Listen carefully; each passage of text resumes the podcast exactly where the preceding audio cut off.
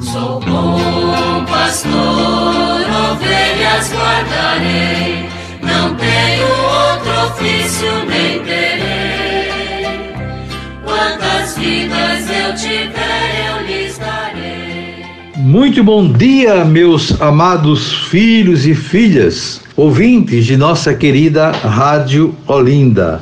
Continuemos em nosso programa de hoje com a apresentação do texto base da campanha da Fraternidade 2022, cujo tema é Fraternidade e Educação, tendo por lema um texto de Provérbios 31, 26, fala com sabedoria, ensina com amor. Nós começamos ontem a fazer a leitura da apresentação do texto base, feita pela presidência da CNBB. Então vamos dar continuidade à leitura do texto.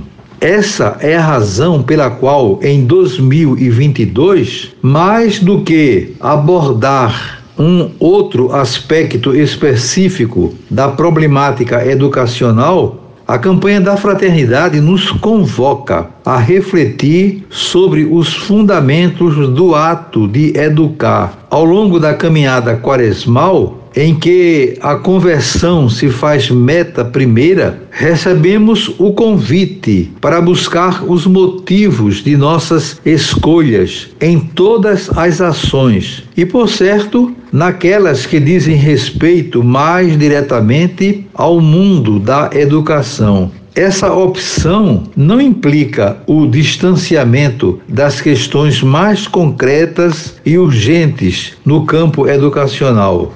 Há de fato inúmeras pessoas a serem dados, escolhidas e serem feitas com retificação ou ajustamentos de rumo. Cada uma dessas concretizações, porém, exige o discernimento dos motivos pelos quais são realizadas, fazendo assim emergir uma campanha da fraternidade que nos leve a alargar o horizonte de nossa compreensão a respeito da educação, entendida não apenas como ato escolar, como transmissão de conteúdos ou preparação técnica para o mundo do trabalho. Estes, sem dúvida, são aspectos importantes, porém não os únicos. A campanha da fraternidade nos adverte que mais importante e urgente é a pergunta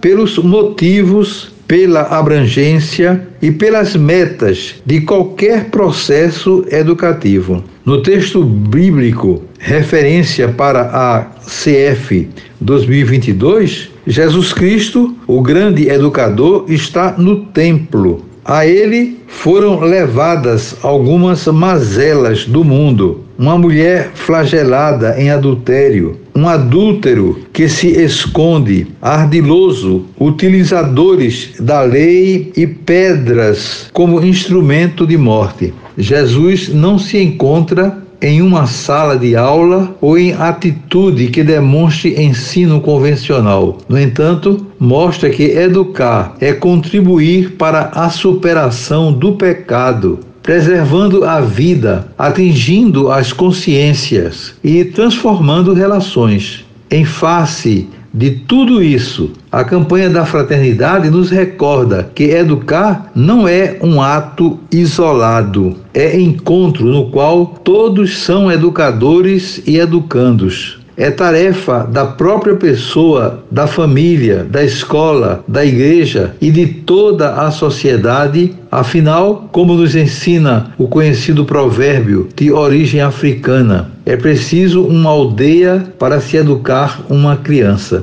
Muito bem, então aí está né, a palavra da presidência da CNBB, acentuando a importância de nos debruçarmos sobre este tema de educação proposto esse ano para a campanha da fraternidade, mostrando que de forma nenhuma, é, a campanha da fraternidade interfere na reflexão da quaresma, mas, pelo contrário, enriquece, porque nos leva a realizar um processo de conversão, um processo penitencial focado em algo concreto, procurar colaborar enquanto igreja, enquanto povo de Deus, né, com essa questão que é tão séria. A gente sabe perfeitamente que o mundo só será renovado se tivermos um povo educado, um povo comprometido, conhecedor da verdade, porque, como diz o Evangelho, a verdade nos libertará. De modo que é fundamental né, que tenhamos essa visão da campanha da fraternidade para aproveitarmos da melhor maneira possível esse tempo favorável de conversão que é a quaresma né, para todos nós. De modo que vamos aproveitar bem desse estudo do texto base para que possamos nos sentir mais motivados ainda para viver com intensidade a campanha da fraternidade. Desejo a todos vocês um dia maravilhoso. Amanhã, se Deus quiser, voltaremos a nos encontrar e sobre todos e todas venham as bênçãos do Pai, do Filho e do Espírito Santo. Amém.